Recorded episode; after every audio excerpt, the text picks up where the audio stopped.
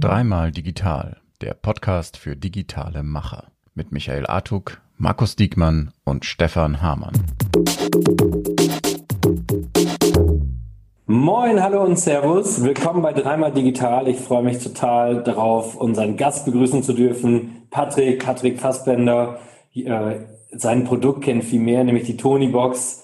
Seine Firma, der, den Namen, der ist vielleicht viel noch nicht so geläufig, Boxin. Tolles Unternehmen, tolle Geschichte. Freue mich darum, das mit heute mit dreimal digital mit meinen Partnern Stefan Hamann und Michael Artuk gemeinsam machen zu dürfen. Und ich sage mal, wir legen direkt los. Patrick, toll, dass du da bist. Wolltest du mal ein paar. Sätze zu dir selber sagen und dich kurz selber vorstellen? Ja, also Patrick, 50 Jahre alt, zwei Töchter, ähm, eigentlich Grafikdesigner von Hause aus ähm, und habe vor, vor ja, sieben Jahren jetzt schon Ende 2013 zusammen mit Markus Stahl die Boxine gegründet, um eben die Tonys und die Tony-Box in den Markt zu bringen. Ja, super. Also wirklich, wir haben ja gerade schon drüber philosophiert, was für eine krasse Geschichte mit den Tonys. Ne? Ja. Ich hatte das ja dir erzählt, auch an der Vorbereitung. Ich habe äh, meine, meine Tochter, meine ältere ist viereinhalb. Ich habe die erste Tony gekauft. Jetzt heute haben wir zwei Boxen und die erste mit, ähm, da war sie eineinhalb und ich habe euer Produkt gesehen und mich verliebt. Äh, und unglaubliche Geschichte wie kommt man da drauf? Ich meine, du hast für eine E-Commerce-Firma gearbeitet, du hast Grafikdesign studiert, du hast Kinder, das verstehe ich, aber wie kommt man da drauf und denkt, äh, eigentlich gibt es doch schon Spotify und Co. Warum muss ich jetzt die Tony, die Tony-Box erfinden? Was war so nervig an deinem Leben, dass du die erfinden musstest? Ja, also es fing im Prinzip mit kaputten CDs an, die äh, bei uns sehr häufig vorzufinden waren, weil die über den Parkettboden rutschten und meine Kinder äh, so im Alter von drei und fünf Jahren eben nicht so sorgfältig damit umgingen, wie, man's, äh, wie man das ja auch erwarten kann. Ähm, und dann waren die ständig kaputt und das hat mich total genervt, also mich und meine Frau, dass wir nach einer Alternative gesucht haben ähm, und keine gefunden haben, die uns glücklich gemacht hat. Wir wollten unseren Kindern eben auch kein, kein Smartphone oder kein iPad permanent in die Hand drücken. Ähm, und da war ich sehr überrascht, dass es eigentlich keine Alternative ähm, gibt zu diesen CDs, die ja damals äh, immer noch sehr verbreitet waren, immer noch sind so ein Stück weit, aber es, das nimmt schon rapide ab. Und das war so der Moment, wo ich dachte, das kann man doch besser machen. Und ähm, ja, habe mich auf den Weg gemacht, dann äh, mich damit auseinanderzusetzen. Das war, hattest du denn, äh, ähm, okay, ich verstehe das. CD ist kaputt, Handy und so, keine Alternative das in so eine, hattest du dann verschiedene Boxen dir kommen lassen und ausprobiert, weil es gab es ja schon so in Holzform oder in anderer Art und Weise und hast gesagt, das reicht mir alles nicht, ich muss das neu erfinden und äh, ja, also wo kam dann der Weg von dem Impuls bis hin zum Markt, äh, Markt äh, Research bis hin zu dieser Tony-Box, die ja wirklich grandios ist? Ähm, äh, ja, zum einen war ich glücklicherweise auch beruflich in einer Situation, wo ich unbedingt was Neues machen wollte. Also ich war sehr davon getrieben, mich äh, beruflich zu verändern. Äh, ich war halt lange im, im Agenturgeschäft, ähm, zuletzt als, als Kreativdirektor da bei Ogilvy und irgendwo wusste ich, da ich bin hier irgendwie so am Ende meines Weges. Ich werde da nicht mehr glücklich. Das macht mir keinen Spaß mehr. Ähm, insofern war ich auch auf der Suche nach, nach irgendwas Neuem, Inspirierenden und ich habe immer schon so ein ja, ich weiß nicht, ob man Gründer gehen oder Unternehmertum gehen oder was auch immer nennt, aber ich habe auch immer Bock, was zu machen. Das war auch zu Agenturzeiten immer so und war immer so ein bisschen getrieben. Und äh, als ich dieses Problem gesehen habe mit kaputten CDs, ähm, war das vielleicht so eine Tür, die da für mich einen Spalt weit aufging, dass ich das Gefühl hatte, äh, es macht Sinn, etwas zu entwickeln, was für meine eigenen Kinder ist, was sie vielleicht am Ende des Tages glücklich macht und ähm, inhaltlich bin ich selber mit, mit ähm, drei Fragezeichen, also Europa-Kassetten mhm. groß geworden, fünf Freunden und so. Und das ähm, dazu, daran habe ich eine tolle Erinnerung und ähm, dachte halt so, das ist es wert, mich damit auseinanderzusetzen und habe mich auf den Weg gemacht. Das war eigentlich eher so der, der, der Kontext. Mhm. Ja, äh, ich äh, steige mal ein, ich grätsch mal rein. Markus hat gesagt, er hat sich in die Box verliebt. Äh, ich hatte da andere Gefühle, ich persönlich. Ich habe sie verflucht, weil ich einfach gedacht habe, hä? Die Kohle für so ein Ding, was soll das? Und dann so ein Figürchen und das Ding landet nach zwei Wochen da irgendwie in der Ecke und das war's dann. Jetzt, nach ein paar Jahren Abstand, weil meine Kleinste liebt das Ding ja auch heiß und innig, ähm, vor allem den Kreativ-Toni, wo ich dann ihr Schlaflied aufgesungen habe oder sowas, aber das äh, geht jetzt zu weit. Ich will ja nur sagen, ich habe wirklich am Anfang gedacht, nee, so ein Käse, steht wieder rum und machst und tust. Wann waren so bei dir der, also wirklich so der erste Zeitpunkt, ihr habt äh, im Dezember 2013 gegründet? Kann das sein? Mhm, ja, ne? Genau. Wann war denn so das erste Mal der Moment, wo du gedacht hast, shit, das klappt? da, da passiert tatsächlich was. Ähm, also erstmal hat mich das, als ich auf die Idee kam, war ich, und das ist für Kreative ja nicht immer so, war ich sofort total überzeugt davon. Also ich bin eher so ein zweifelnder Typ auch gewesen, aber es war so einer dieser Momente, wo man das Gefühl hat, das, das ist echt geil. Also das kann was werden. Das ist einfach ein total schönes Konzept, ein schöner Ansatz. Irgendwie das, das, das, das ist super. So und ähm, hier ausgelöst durch Tim, äh, durch Struppi von Tim und Struppi. Der stand damals bei mir auf dem Schreibtisch und das war so ein bisschen dieser, dieser Eureka-Moment, wo, wo du dachtest, ey, wenn der jetzt irgendwo draufgestellt wird und der spielt was ab, das ist es doch. Ähm, und alles andere hat mich ehrlich gesagt gar nicht mehr interessiert. Ich war jetzt nicht so unterwegs, dass ich äh, sage, das muss erfolgreich werden oder ich, ähm, das ist den Umsatz, die, die Anzahl von Kunden, die wir gewinnen wollen. Das hat mich alles 0,0 interessiert. Ich war nur aufs Produkt und auf das Konzept konzentriert. Und die ganzen anderen Themen, die, die waren irgendwann natürlich auch notwendig. Ne? Wenn man irgendwie Kapital organisiert, bräuchte man idealerweise einen Businessplan und ein paar Ideen, wie man denn in die nächsten Jahre geht. Aber das war am Anfang gar nicht so. Also das, was ich habe auch nicht daran gedacht, dass man Geld irgendwie, dass manche auf die Idee kommen könnten, man zieht Eltern Geld aus der Tasche oder so, weil man ständig Tonis kauft. Nochmal bei CDs und so weiter ja auch. Ich wollte ein geiles Bedienkonzept haben. Und die Tonis sind einfach ein sehr simples, sehr schönes, emotionales Bedienkonzept am Ende des Tages. Darum ging es und nicht um die ganzen anderen Fragestellungen, die ich vielleicht zum Teil auch verstehe, aber die haben mich null beschäftigt in der Phase. Aber das ist Unternehmertum. Das stelle ich immer wieder fest. Ja. Die Leute, die wirklich was erreicht haben, für die steht nicht immer im Vordergrund Geld oder irgendein Exit oder so, sondern die, die haben einfach Bock, irgendwas zu machen.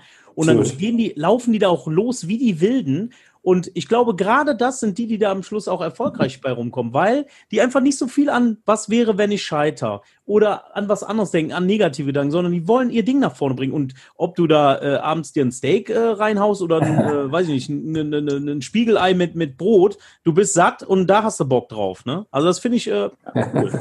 Ja, kann ich zu 100 Prozent unterschreiben. Das genau, genau das ist es. Auch die Gründung war eigentlich nur ein notwendiges Übel, ähm, um voranzukommen. Aber wir sind nicht alle starker. Wir gründen jetzt mal und dann überlegen wir, was wir machen. Also insofern, ja, ich kann das komplett unterstreichen. Was mich nochmal interessieren würde, so von, der, äh, von dem Impuls, von der Idee über den Prototypen. Gab es sowas wie einen äh, ersten Prototypen? Und wenn ja, habt ihr den selber gebaut oder hattet ihr Leute im Bekanntenkreis, die euch da geholfen haben? Oder wie kam es dann praktisch mal zu diesem ersten Hardware-Erlebnis sozusagen. Ja, also wir hatten äh, am Anfang ein paar Mock-ups. Ähm, ich habe ähm, sehr schnell sehr konkrete Vorstellungen vom Konzept und von, vom Design gehabt. Also das, was jetzt quasi zu kaufen ist, ist zu 95 Prozent das, was damals so Anfang 2014, April 2014 auch da war. Und ich bin dann äh, mit, mit Scribbles und Ideen ähm, und Stoffmustern und so weiter zu einer Freundin gegangen, die Polsterin ist ähm, in Düsseldorf. Und die habe ich ähm, einen ersten Würfel, der war 10 mal 10 Zentimeter, nicht 12 mal 12 äh, Zentimeter Kantenlänge mir so ein, so ein Apfel zu nähen, ähm, der auch schon Ohren beinhaltete. Ähm, und ähm, so, so Nähte, wie wir sie jetzt haben, die nennt man Kappnähte, das kennt man aus der Automobilindustrie an den Sitzen, mhm. ähm, sind relativ schwer in so einem kleinen Format umzusetzen, aber die sehen halt viel wertiger aus als so eine einfache Naht. Also all diese Ideen, die waren da. Und das hat ähm, die Lydia, die liebe Lydia, äh, umgesetzt. Und das waren so die ersten Design, Typen, Prototypen, aber ohne Funktionalität. Die halfen aber ungemein, um das Konzept ähm, zu transportieren, weil sofort ja. jeder so ein Lächeln auf dem, auf dem Gesicht hatte, als ähm, äh, wenn man ihm demonstriert hat, was man davor hat. Ähm, ich finde ja. Oh, mach du es, Michi. Ja, äh, weil es gerade so interessant ist, äh, weil du das gerade äh, erzählst. Ähm, ich bin ja auch Angler, ne? Letzte Woche einen fetten Hecht gefangen, 1,25 Meter. 25. Und ich sage immer so, ich sage immer so gerne, äh, der Wurm muss dem Fisch schmecken und nicht dem Angler, weil das vergessen ja immer ganz viele. Jetzt bist du da mit deinen äh, Leuten oder mit Frau oder mit deinem Mitgründer und, so, und ihr wart da dran. Wann, wann war euch denn klar, wir müssen auch mal die Kids fragen, also die, die es letztendlich brauchen, weil das ist ja immer das Problem, dass du immer denkst, du weißt alles, aber du weißt eigentlich gar nichts, sondern der Anwender muss ja wissen, was wirklich geil für ihn ist.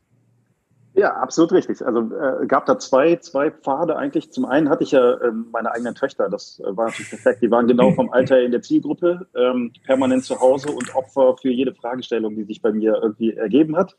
Ähm, sehr, sehr kleiner Kreis, aber doch für mich der wichtigste damals. Und ähm, das andere Thema war, ich habe mich auch sehr intensiv mit dem Thema Design für Kinder auseinandergesetzt. Und ähm, äh, da stellt man fest, es gibt gar nicht so viel. Es gibt irgendwie nicht, nicht wirklich relevante Literatur, gibt es nicht so viel. Es gibt ein paar Studien und da bin ich schon auch reingegangen in das Thema. Und da waren, dann stellt man auch ganz schnell fest, dass ganz viele Designs, die für Kinder entwickelt werden, gerade so auch im, im Elektronikbereich, unfassbar aus Elternperspektive, aus Erwachsenenperspektive vorangetrieben werden. Ähm, schönes Beispiel, was ich da immer bringe, ist so Plus und Minus für laut und, und leise. Ähm, aber ein zweijähriges Kind ähm, kann das noch nicht, ja. man weiß noch nicht, wofür Plus steht oder für, wofür Minus ja. steht. Es wird trotzdem umgesetzt. Und davon habe ich mich versucht total zu lösen und eben äh, das Klapsen für Vor- und Zurückspulen als auch eher, eher spielerischen ähm, Ansatz äh, betrachtet. Die Ohren mit den unterschiedlichen Größen für die Lautstärke so. Und das waren so Ideen, die aber eigentlich auch auf einer längeren Auseinandersetzung mit dem Thema Design für Kinder ähm, zurückgingen und auch immer wieder mit meinen eigenen Kindern verprobt wurden sozusagen. Bevor ich, bevor ich dich jetzt gleich frage, wie du, wie, weil ich das als ehemaliger Gründer und Stefan ja auch und eigentlich haben wir alle, alle, die hier sitzen, haben ja gegründet, äh, Michael auch, äh, dich frage, wie du das Ganze eigentlich bezahlt hast am Anfang und wie die Gesellschafterstruktur war, ob ihr zur Bank gegangen seid, Eigenkapital eingelegt habt. Nochmal eine andere Frage. Die spannendste Sache, die ich immer diskutiert habe in deinem Zusammenhang, äh, war, eigentlich kann die Box ja nichts. Komm, da ist ein kleines Ohr dran, große Ohren dran, ist ein bisschen gepolstert und das finde ich gerade das Geniale. Ich meine, das habe ich in der Matratzenbranche früher auch erlebt mit Bett 1. Ist auch nicht die beste, aber die ist, auch wenn es jetzt betriebswirtschaftlich kein sauberer Begriff ist, reduced to the max. Und das finde ich bei dir auch, weil mir fehlt nichts an deiner Box. Aber dennoch ist es ja heute im Hightech-Zeitalter eigentlich ja nicht äh, das krasseste äh, Ding ever. Wie hast du dich selbst gebremst und hast nicht gedacht, ich muss noch eine Funktionalität reinlegen und noch eine und noch eine? Weil das finde ich so das Schwerste, wenn man so an der Produktentwicklung fällt. Ja, also erstmal, äh, also der Grundidee war es in der Tat wirklich sehr, sehr reduziert, aber es gab auch eine Phase, wo dann plötzlich wirklich dann so hier noch ein Aal und noch ein Aal, ne? nochmal Bluetooth integriert und, und Bildschirm integriert und all das. Ja. Ähm, aber ähm, da muss man sagen, wir, wir haben irgendwann, als wir angefangen haben, Markus und ich, dann haben wir auch die ersten zwei Leute, zwei Ex-Kollegen von mir, Sven und Christi mit reingeholt, die wahnsinnig auch mitgearbeitet haben an der ganzen Produktentwicklung. Und wir haben uns immer wieder auch kritisch hinterfragt. Und irgendwann kamen wir an den Punkt, wo wir wirklich realisiert haben, es geht im Wesentlichen um das Thema Hören und um nichts anderes. Ja. Alles andere ist irgendwie Füllefanz drumherum. Das ist ähm, aufmerksamkeitshaschend, äh, Eltern glücklich machen.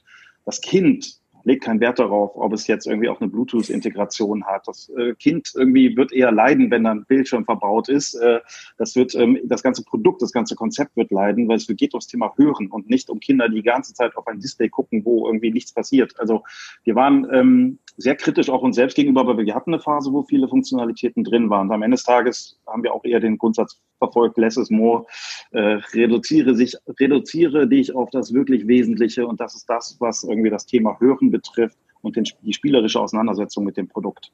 ist aber kein ja. einfacher Weg, weil man muss in der Tat ab und zu mal Sachen opfern, die man aber rechts und links immer wieder hört. Ne? Jeder Banker kommt direkt, hat ja noch Bluetooth oder so. äh, nee, wollen wir aber nicht. Ne? Oder Bildschirm, ja. könnte auch ein Bildschirm verbaut werden. Ja, könnte, aber ist nicht, bringt nichts, ist nicht gut fürs Produkt. Ne? Also ja, Kompliment.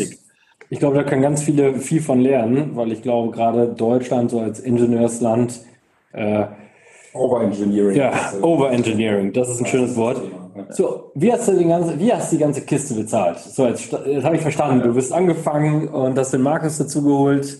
Äh, das genau. verstehe ich. Hat der Markus die Kohle mitgebracht oder wie war das? Nee, nicht. Äh, aber erstmal war das, das äh, auch nochmal ganz klar herausstellen. Das war ein Geschenk, das Markus und ich gemeinsam gegründet haben. Also ich hätte das niemals alleine aufbauen können. Stimmt das, dass ihr euch im Kindergarten kennengelernt habt, bei euren Kids? Kindergarten unserer Kinder, genau. Das hört sich auch also. mal so PR-Story-mäßig an, äh, aber äh, dem ist nicht so. Wir haben zusammen Vorstandsarbeit gemacht in einem Kindergarten, in einer Elterninitiative.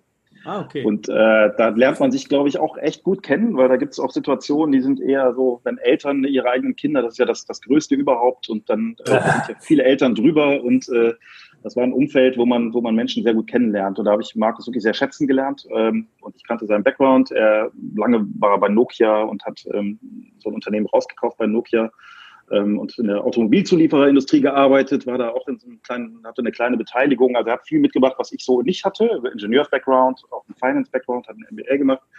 Und ähm, ihn habe ich damals angesprochen und das war wirklich ein, ein, Sechser im Lotto, weil wir unfassbar gut zusammenpassen. Ich hatte damals auch ziemlich lange Haare ähm, und immer Bands und irgendwie so Cap auf und äh, also eher der so Paradebeispiel für einen möchte gern Kreativen und Markus eher so das, das Hemd und äh, die Stoffhose und äh, wir waren ziemlich gegensätzlich vom Erscheinungsbild her, aber das hat super funktioniert, weil irgendwie wir alles bedienen konnten in gewisser Weise, ne? überall für jeden was dabei.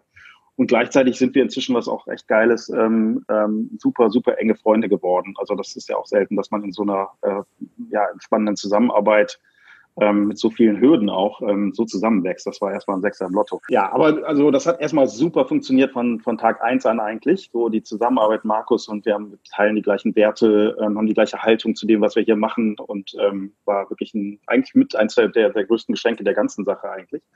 Ähm, aber er hatte auch so ein bisschen Erfahrung mitgebracht, was, was so Gründen angeht oder was auch Finanzierung angeht durch sein äh, vorheriges Thema und ähm, war eigentlich ein Impuls von seiner Seite aus, lass uns lieber gucken, dass wir im Family-Friends-Umfeld uns Geld organisieren, als über irgendwelche anderen Wege. Ähm, und das haben wir dann auch gemacht. Und da wir eben auch schon ein bisschen älter waren, Mitte 40, haben wir eben geschaut, wer bei uns im bekannten Freundeskreis ist, äh, der ein bisschen solventer ist und haben so das erste Kapital eingesammelt. Das waren damals 600.000 Euro.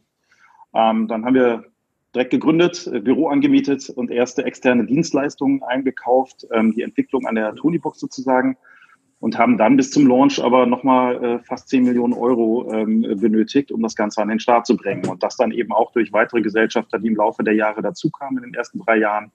Ähm, auch entweder äh, Family und Friends oder halt strategische Partner, die wir unterwegs getroffen haben, die in irgendeiner Form nochmal einen strategischen Aspekt abgedeckt haben, den wir für wichtig erachtet haben. Was war denn ähm, am Anfang, ähm, also so für diese erste Finanzierung, was war da der größte Kostenblock? Also war das die Hardwareproduktion? Waren das äh, auch die ersten Lizenzen, die dann möglicherweise erworben werden mussten? Oder wie setzte sich das? War, das war eigentlich die technische Entwicklung, genau. Also die, die Hardwareentwicklung voranzutreiben. Ähm, da, und, die, und die Firmware der Box, das ist ja auch eine Eigenentwicklung, ähm, die, die wir da ähm, aufgesetzt haben. Das waren so die, die teuersten äh, Kostenblöcke. Äh, Lizenzen eigentlich nicht. Das war sehr viel Arbeit, aber war jetzt kein, kein kapitalintensives ja, Thema. Wo du das gerade sagst, äh, wie müssen wir uns das vorstellen? Also am Anfang kannte euch ja keiner. Jetzt gehst du da hin und sagst, wir haben das und das vor. Äh, wird man da eher ausgelacht oder war das schon so, dass die sich äh, gemeldet haben, die Leute? Also, und jetzt ist es wahrscheinlich zehnmal leichter wie am Anfang, würde ich mal sagen, ne? weil wahrscheinlich ja. derjenige, den du fragst, selber eine Tony-Box bei seinem Kind im äh, ja. Schlafzimmer stehen hat. Ja, das muss man auch total unterscheiden. Also die Phase, wo wir nicht am Markt waren, äh, auch noch so ein bisschen unterm Radar waren. Ähm, ich habe mich manchmal auch gefragt, wie das, wie das funktioniert. Das war mit so einem grünen Mockup, der nicht funktioniert, und einem Günter Kastenfrosch, den wir beim Kaufhof gekauft hatten, äh, um das zu demonstrieren, irgendwie, dass wir, dass wir so, so vorangekommen sind. Aber irgendwo haben wir beide ausgestrahlt, dass wir so dafür brennen und so viel Leidenschaft haben. Das ist, glaube ich, schon mal ein wahnsinnig wichtiger Aspekt gewesen. Man hat uns angemerkt, die, die Jungs werden das durchziehen, die lassen sich durch nichts aufhalten. Ähm, und dann war der Case auch für jeden nachvollziehbar. Also jeder hat es verstanden eigentlich. Wir haben überall immer so ein Lächeln auf dem Gesicht gehabt, wenn wir das gezeigt haben, was wir machen wollen. Ähm, und das war ein Türöffner, dieses Produkt. Ich weiß nicht, wie es ist, wenn man irgendwas macht, was vielleicht nicht so emotional ähm, äh, ist, dann, dann ist das schwieriger. Ne? Aber in dem Fall haben wir einfach, glaube ich, auch jeden irgendwo ähm, direkt auch emotional gepackt. Und das ähm, hat uns Türen geöffnet. Bei den Lizenzen war der große Vorteil, wir haben eine neue Kategorie gebaut. Die gab es vorher nicht. Ähm, ja. Insofern war uns auch jede Kategorie oder jede Lizenz zugänglich. Das war aber auch ein Aspekt, den wir gar nicht am Schirm hatten. Das haben wir dann irgendwann gemerkt. Insofern ja. konnten wir da zumindest in der Theorie auch alle Lizenzen einkaufen. Was ich ja, ich meine, das ist ja krass, ne? Ich habe mir das äh, beim Bundesanzeiger angeguckt. Ich meine, 2017 irgendwo 16 Millionen Umsatz, 2018 dann schon über 55 Millionen Umsatz. 2019 habe ich nur gelesen im Internet, kann ich nicht äh, beurteilen, kannst du besser beurteilen als ich, 100 Millionen geknackt. Mhm. Mhm. Und das muss man 15, mhm. 55 oder 56, 100 Millionen. Und jeder, der Unternehmer ist oder der mit Zahlen sich äh, auseinandersetzen darf, der weiß, was das für eine krasse Geschichte ist. Also Wahnsinn. Hättest du daran geglaubt, dass es so abgeht? Das ist ja fast unfassbar.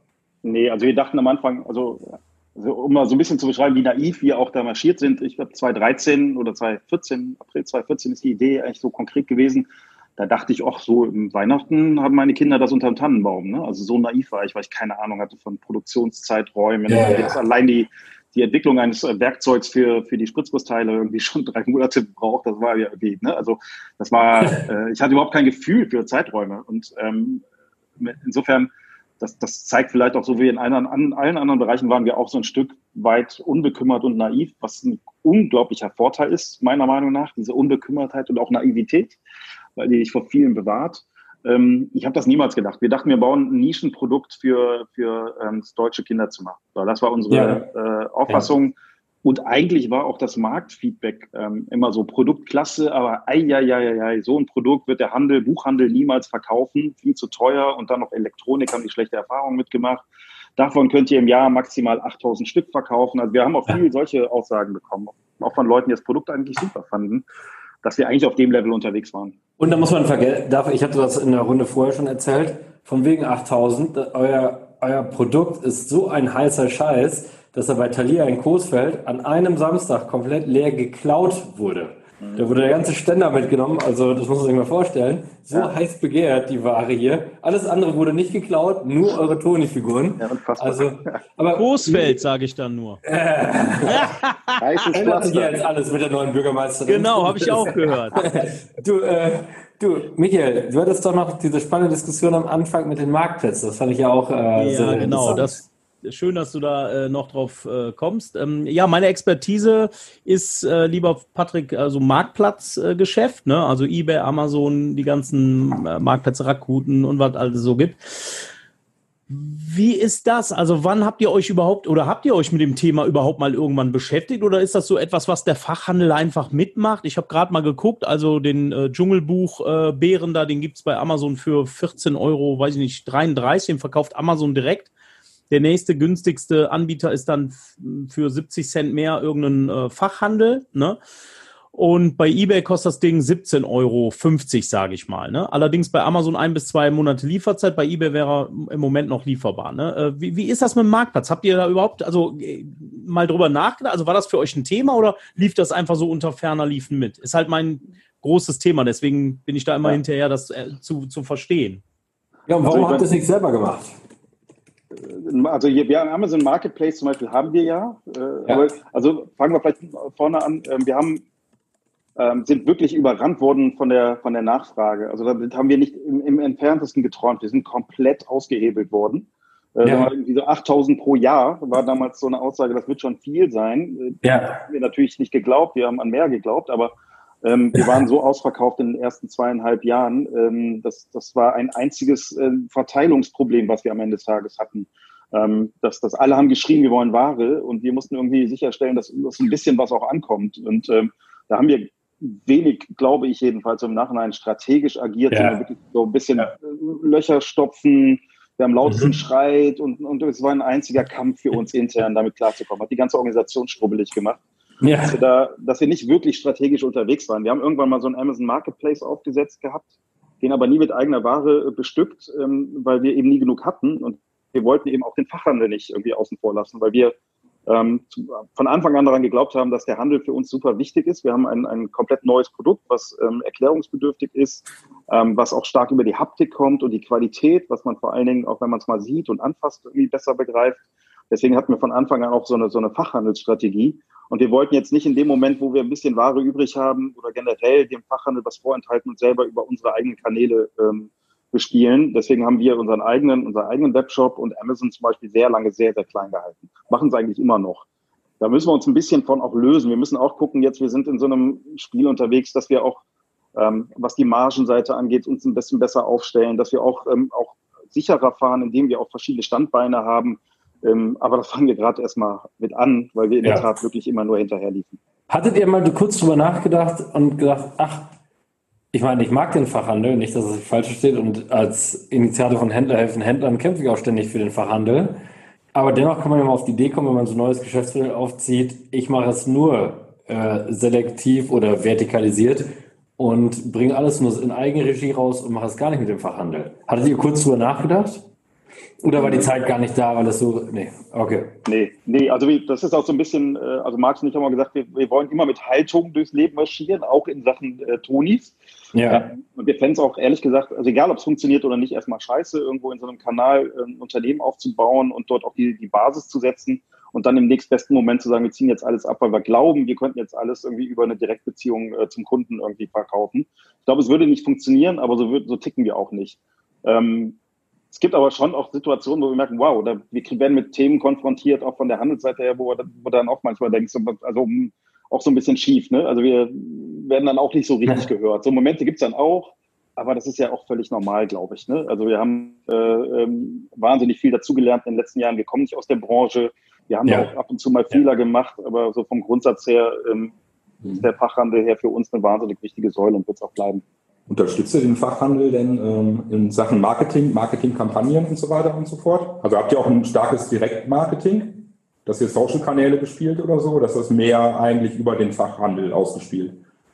Das ist eigentlich über den Fachhandel in erster Linie. Ähm, bin da jetzt aber nicht so tief drin, dass ich jetzt irgendwie das genau sagen könnte, was die Prozente und so weiter angeht. Ne? Aber ja. für, für, uns das schon auch ähm, die ganzen Handelskanäle, die fordern es ja auch ein, also vor allem die großen irgendwie, das ist für uns auch ein, ein großer Kostenblock, der dort ähm, existiert.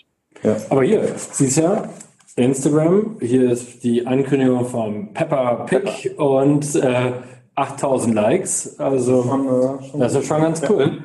Was ist denn überhaupt deine wenn du ganz Hand aufs Herz, was ist deine allerlieblingsfigur, Lieblingsgeschichte, die du jemals rausgebracht hast? Und hast du die überhaupt alle selbst angehört?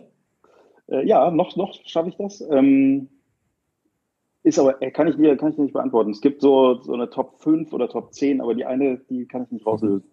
Also von meiner ist mein, von Mama die Fuchsbande, die ist gerade ganz heiß im Kurs und mein Sohn wirst du ja mit äh, Pepper gewinnen. Ja, denn er ist wirklich ein riesen Pepper-Fan. Wie lange dauert es denn eigentlich von der Idee äh, oder dem Erstgespräch mit einem äh, Lizenzgeber, bis äh, dass der fertige Toni im Laden steht? Das würde mich mal interessieren. Ja, das ist etwas, was uns leider immer noch ziemlich frustriert, aber ähm, wenn man es genau nimmt, um die 70 Wochen, äh, die wir benötigen. 70? Mhm. Und ähm, äh, ein wirklich sehr, sehr aufwendiger Prozess, der dahinter steckt. Das unterschätzt man, glaube ich, total. Ähm, aber es ist in der Tat von den ersten Lizenzgesprächen, Verhandlungen, Lizenzvertrag, das ist je größer der Lizenzgeber wird, desto äh, länger dauert dieser, dieser Prozess und nerviger ist er auch am Ende des Tages, ähm, weil wir da auch wieder keinen Standardvertrag haben. Wir haben andere Parameter, die müssen irgendwie meistens verhandelt werden nochmal. Ähm, ja, und dann der ganze Freigabeprozess des Designs der Figur. Wir haben drin liegend ja auch eine, eine relativ aufwendige äh, Technologie. Wir müssen Tech verbaut, ein Magnet, die müssen in einer bestimmten Anordnung zueinander stehen. Das muss freigegeben, freigegeben werden. Dann beginnt der Werkzeugbau in China. Dann wird das Werkzeug irgendwann von China nach Tunesien verschifft, wo die Tonis äh, produziert werden. Dort wird die Produktion angefahren, dann werden die Samples wieder freigegeben und dieser ganze Prozess dauert ja. halt wahnsinnig lange ähm, was und, uns ähm, leider auch so ein bisschen immer einengt, was das Portfolio und, angeht. Und habt ihr da überlegt, wie ihr das äh, schneller macht? Also ich sage jetzt mal, jetzt sind gerade die Minions super heiß, ne? Und du kannst erst 70 Wochen später ausrollen. Das ist natürlich, da juckt's ja an, an sämtlichen Körperstellen, ne? Ja, schlimm ist das. Deswegen gehen wir auch sehr stark auf äh, Klassiker. Also das äh, hat uns ähm, eigentlich in den letzten Jahren ähm, immer wieder, ah. dass wir vor allen Dingen auf Themen gegangen sind, die eine gewisse Popularität schon haben. Also wir können mit dem Ansatz jetzt ähm, Machen wir zum Teil, aber dann kommen wir doch viel später raus. Aber äh, du kannst jetzt nicht irgendwie auf ein Thema gehen, was jetzt gerade aufgebaut wird. Irgendwann kommt ein Kinofilm raus und dann wird es ein Flop und dann hängen die mit dem ganzen Rattenschwanz dran.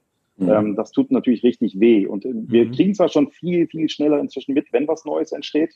Mhm. Aber eben nicht anderthalb Jahre vorher. Also wir wüssten im Zweifel, dass ein Minion rauskommt, aber nicht anderthalb Jahre vorher, vielleicht ein halbes Jahr vorher oder ein ja. Jahr. Und das reicht immer noch nicht aus. Wie ist das denn mit der, ich habe jetzt mitgekriegt, dass ihr ja auch äh, Richtung digitale Geschäftsmodelle, dass äh, es zukünftig möglich sein wird, auch, äh, ja, ich sag mal, weitere Folgen digital bei euch zu erwerben, oder? Also man kauft einen Toni sozusagen ähm, im Retail-Bereich, stationär oder wie auch immer so. Und dann kann man theoretisch, wenn es jetzt Bibi Blocksberg-Toni ist, kann man sich eine zweite Episode direkt bei euch kaufen und auf den Toni laden, oder? Genau, das hängt auch ein bisschen mit dem Thema äh, zusammen, was wir gerade ein paar Sekunden vorher besprochen haben. Wir brauchen wahnsinnig lange, bis wir Tonis realisieren. Mhm. Ähm, und auf der anderen Seite gibt es aber auch äh, Themen bei uns wie Benjamin, Bibi, auch Olchis, andere, die mhm. haben von 30, 40 Folgen bis zu fast 200 Folgen. Wir werden keine 170, 180 Benjamin Blümchens umsetzen, äh, so oder so. Aber unsere Kunden wollen das hören. Ähm, und die meisten ähm, schreiben uns und fordern uns auf, weitere Benjamins zu machen. Aber wir haben pro Jahr nur x ähm, Tonis, die wir überhaupt realisieren können, ähm, dass wir ähm, das einfach nicht gewährleisten können. Und wir haben von Anfang an äh, so, so ein Konzept eigentlich auch im Kopf gehabt, dass wir, mhm. ähm, dass wir den Kunden die Möglichkeit geben, weitere Folgen, insbesondere bei sehr folgentiefen ähm, Serien, bei uns online zu erwerben, um sie dann mit einem Toni zu verknüpfen, der bereits ähm, gekauft wurde. Ähm, das ist ähm, vor allem reines Kundenbedürfnis, was wir da glücklich machen. Ähm, der Fachhandel? am Anfang. Bitte? Und der Fachhandel? Mhm.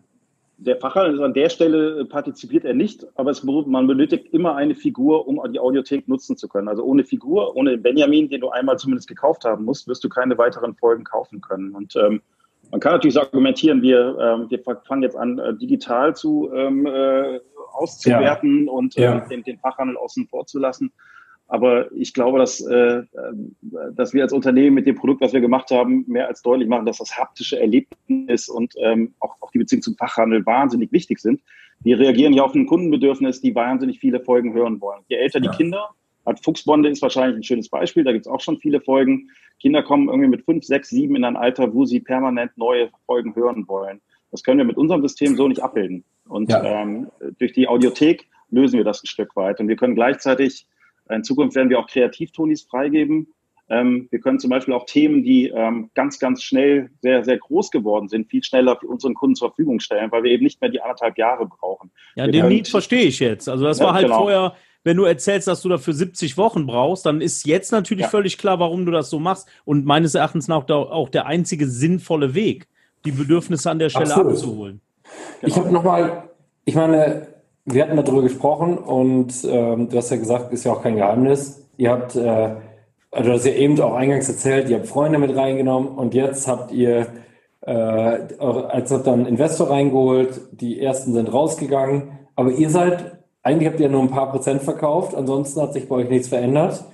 Warum, warum habt ihr nicht die Entscheidung getroffen, du, wir sahen jetzt auch richtig dick ab und Kohle auf den Tisch und dann machen wir so ein bisschen weiter? Sondern wie kam es dazu, dass sie gesagt hat, nein, wir geben nur ein paar Prozent ab ähm, und machen genauso weiter. Äh, das ist schon ein klares, krasses Statement als Unternehmer. In der heutigen ähm, Zeit. Ja, also zum einen verstehen Markus und ich das Ganze, was, was hier gerade passiert, wirklich als Geschenk. Ne? Also wir, wir sind äh, unfassbar dankbar, dass wir in der Situation sind, ähm, äh, sowas erleben zu dürfen. Ich glaube, es ist eine, eine Geschichte, die nicht so häufig passiert. Ähm, so, so ein tolles, emotionales Produkt äh, so erfolgreich begleiten zu dürfen. Ähm, was, was will ich denn sonst machen? Also es ist doch geil, sowas machen zu dürfen. So, wir, wir haben ja. eher nach Optionen gesucht, wie können wir das Potenzial, was wir darin sehen, ähm, äh, wirklich nutzen. Äh, Internationalisierung ist so ein Thema. Wir haben am Anfang gedacht, das wäre so ein, ein Produkt fürs deutsche Kinderzimmer. Haben auf der ersten Messe 2016 äh, in, in Nürnberg ähm, im Januar realisiert, wow, äh, egal ob die Menschen aus Südkorea kommen, aus Chile oder aus Spanien, alle finden das Produkt geil. So, und ähm, da haben wir realisiert, vielleicht ist es doch ein Thema, was man international spielen kann. Hätte aber in dem, in dem alten Gesellschafterkreis nicht funktioniert. Das war eine, ein toller Gesellschafterkreis bis zu einem gewissen Punkt. Aber wenn es mhm. darum geht, wirklich auch ein Netzwerk zu nutzen, vielleicht auch mal Kapital zu organisieren, um die größeren Schritte zu machen, dann wäre das der falsche Gesellschafterkreis gewesen. Deswegen haben wir gemeinsam mit denen entschieden, das machen wir. Mhm. Max und ich ähm, äh, wollen das Ding natürlich weiter äh, vorantreiben und äh, die vielen Ideen, die wir haben, noch verwirklichen. Also große Komplimente. Selten, also ich kann nur noch mal zusammenfassen aus meiner Perspektive sagen, ich habe in den letzten Jahren selten so eine Produkteinführung. Ich würde sagen, ich finde Bed 1 war auch so eine grandiose Geschichte, aber ansonsten, das ist für mich echter Killer-Commerce.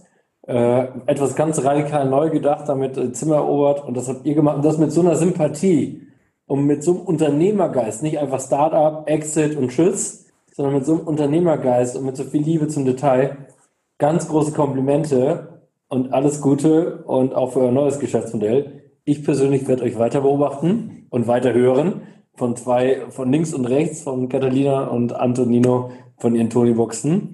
Oder Stefan, ist grandios, oder? Ich kann mich eigentlich nur anschließen, genau. Ich finde das äh, ist, äh, unternehmerisch äh, wirklich eine, eine absolute Topleistung, was ihr da hingelegt habt. Ich finde auch die Einstellung gut. Mir hat mal einer gesagt, äh, ganz ehrlich, wenn du dann Anteile verkaufst oder viele Anteile verkaufst, was machst du dann mit dem Geld? Du beteiligst dich wieder an anderen Unternehmen. Ne? Also ein bisschen, äh, finde ich, schwingt das ja immer mit und da habt ihr eine total gute Einstellung. Und äh, ja, ich kann mich Markus nur anschließen. Ich wünsche euch ganz viel Erfolg weiterhin und äh, lasst uns gerne mal sprechen, äh, wenn ihr äh, das neue digitale Geschäftsmodell eingeführt habt und wenn es da neue Erfahrungswerte gibt. Ja, gerne. Ja, wow. Genau. Vielen, vielen Dank. Und ich kann mich auch nur anschließen. Äh, genug der Lobpudelei, aber es ist ja tatsächlich, ist, na, ist ja wirklich so. Also wirklich, ja. wirklich cool und eben nicht so ein, so ein, so ein, also das ist schon cool. Also gerade jetzt nach dem Gespräch sehe ich das noch, äh, noch ganz anders, das Ding. Werde ich jetzt jeden Abend einmal streicheln, bevor ich ins, äh, ins Bett gehe äh, richtig cool. Ich hätte nur eine allerletzte Frage zum Schluss vielleicht, wenn, wenn die mir noch gestattet wird. Ähm, neue Geschäftsfelder. Jetzt hast, hat doch gerade der Stefan so schön diesen Satz gesagt, dann kommt Geld, dann investiert man wieder. Ich hatte letztens mit Stefan mal äh, gesprochen von Ankerkraut und da war es dann im Prinzip genau dasselbe. Du hast doch sicher schon ein, zwei Pläne im Hinterkopf. Ich kenne dich doch, ne? Also jetzt jedenfalls, ne? Äh, was habt, was kommt noch? Hat es was mit Toni zu tun? Also die Ideen, die ihr zumindest habt, oder was völlig anderes? Ähm, nee, es ist schon auch viel um das Öko oder im Ökosystem Toni verhaftet, ähm, definitiv. Ähm, ein Thema, was uns immer ist auch kein Geheimnis, was uns mal umtreibt, auch zu schauen, gibt es vielleicht auch mal ältere Zielgruppen, die man mit einer neuen Marke, aber einem ähnlichen Ansatz ähm, ähm, in irgendeiner Form anstrebt. Also das fänden wir auch total spannend. Also das ähm, John Wick Hörbuch, da bin ich dabei. Genau, genau. ähm, so privat, keine Ahnung, also ich merke, dass äh, ich bin ja auch schon 50, ne, ein bisschen älter, zwei Kinder und so. Äh, cool ist auch zu sehen, man hat vielleicht jetzt doch so ein paar mehr Hebel als früher, ähm, als man je dachte. Und es gibt so ein paar, paar, Themenfelder, die sind natürlich jetzt auch in aller Munde, aber das ganze Thema so Nachhaltigkeit in irgendeiner Form in, in so Bereiche reinzugehen, ähm, dann vielleicht eher als Privatmensch, ähm, wenn man wenn man da Möglichkeiten hat. Das fände ich auch mega spannend. Ich glaube, wir haben, äh, ähm, wenn man den Erfolg hat, was total toll ist, auch eine gewisse Verantwortung, damit was zu machen. Und das versuchen Markus und ich auch immer so ein Stück weit jetzt auszuloten, wo können wir nochmal, ähm, ja, wo haben wir eventuell nochmal einen Hebel, den wir nutzen können, den wir früher nicht hatten. Und das hat gar nichts mit Tonis zu tun, sondern generell zu schauen, irgendwie können wir, können wir das ganze Ding, den ganzen Planeten hier ein bisschen besser machen, als er gerade unterwegs ist. Das finde ich noch spannender, aber das ist eher, eher so jetzt die private dann, Seite. Dann guck dir mal meine Seite an, retourensohn.de. Da kannst du mal gucken. Okay. okay. da habe ich mir auch ja. Gedanken drüber gemacht. Ja. Sehr gut. Oder fahrt einfach Fahrrad. Ja, danke an dich, Patrick. Danke an Michael. Danke an Stefan. Dankeschön. Äh, ja, und ich freue mich auf die nächste Folge und dein Update. Schönen Tag allen noch danke und äh, viel Erfolg.